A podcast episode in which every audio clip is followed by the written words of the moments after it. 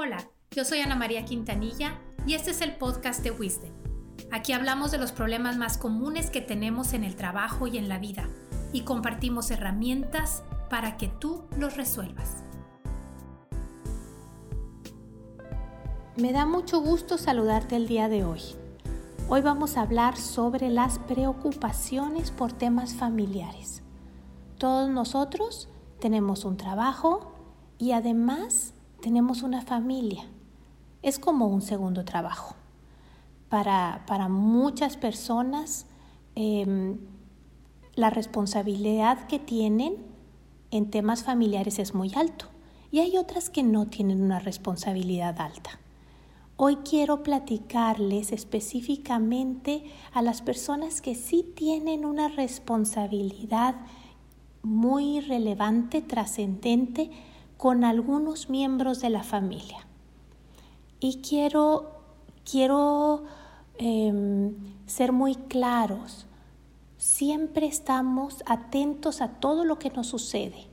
Es imposible dejar las preocupaciones de la casa en la casa y las preocupaciones del trabajo en el trabajo.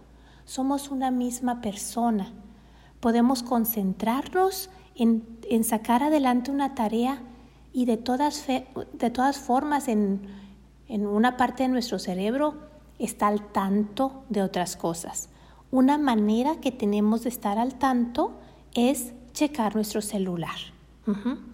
¿Qué te pasa a ti cuando ves un mensaje de un familiar con quien tienes algún problemita?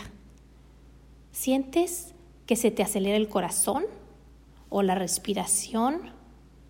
Y ante algunas decisiones que toma esa persona, es posible que sientes eh, algo de pues, coraje o puedes sentir algo de impotencia, ¿no? Dime, ¿te puedes concentrar bien en tu trabajo mientras piensas en lo que está pasando en, en tus temas familiares? Realmente yo pienso que estos temas desgastan y, te absorben muchísima energía, sobre todo cuando no estás protegido. ¿Y qué es esto de la protección? Es, es hacerlo consciente, hacer consciente el desgaste personal y luego hacer consciente cómo es que tú puedes limitar las afectaciones. Obviamente no puedes hacer nada para que tus familiares piensen y se comporten como tú quieres, pero sí puedes protegerte para seguir tu vida normal y atender con más calma los problemas familiares. Te voy a dar algunas recomendaciones para lograrlo. Número uno, detecta las personas o conversaciones que a ti te dan, digamos, alergia. Vamos a llamarle alergia a esa em, reacción de desgaste que te, que te sucede. Número dos, identifica el momento, lugar o conducto por el cual recibes esa vibra que te altera, ese, esa alergia que te, te hace reaccionar. ¿va? Número tres, imagina que esa persona está, usa mucho tu imaginación por favor, imagina que esa persona está en medio del mar cuando una persona está en medio del mar queriendo salvar su vida, se cansa, hace mucho esfuerzo. ¿No, te ha pasado que, que tú a veces dices, ya me cansé de nadar? ¿Sí? O está muy desesperada la persona.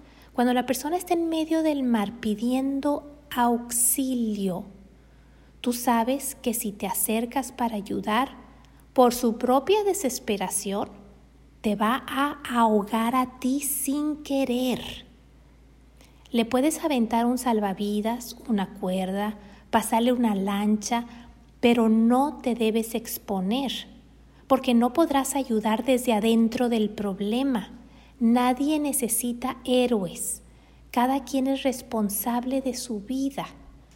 Entonces, si te imaginas a esa persona que, con la que tienes el problema, no como una persona mala, no como una persona que quiere sacar ventaja, o sea, no le pongas intenciones. Imagínala como te digo, en medio del mar queriendo sobrevivir y pues tú te atraviesas y obviamente tú eres una persona buena, quieres ayudar, tienes que ser bien inteligente a la hora de ayudar.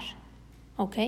Número cuatro, pensando en esa persona en específico y en lo que a ti te altera, haz una lista de cuatro formas en las que tú podrías ayudar sin verte afectado. Y luego prueba las cuatro alternativas y toma nota. Número 5. Sé firme y sincero contigo mismo. Sé firme con tu corazón. Dile a tu corazón, ya ayudamos estratégicamente todo lo que pudimos. En este momento es hora de que la persona sienta que tiene el control. ¿Por qué? Porque ya le ayudaste. Y que tenga la oportunidad de tomar esa responsabilidad de su vida. Eso ayuda mucho al orgullo personal a avanzar, que no sienta que le tienes que ayudar, sino que sienta que es capaz de agarrar el salvavidas y patalearle. ¿Sí? Estos cinco pasos te van a permitir ayudar efectivamente y mantener tu energía para concentrarte en tu vida en lo que tú sí eres responsable. Espero que estos cinco tips te ayuden muchísimo. Si tienes alguna duda, por favor, contáctame. Mucha suerte en tu vida personal y profesional. Éxito.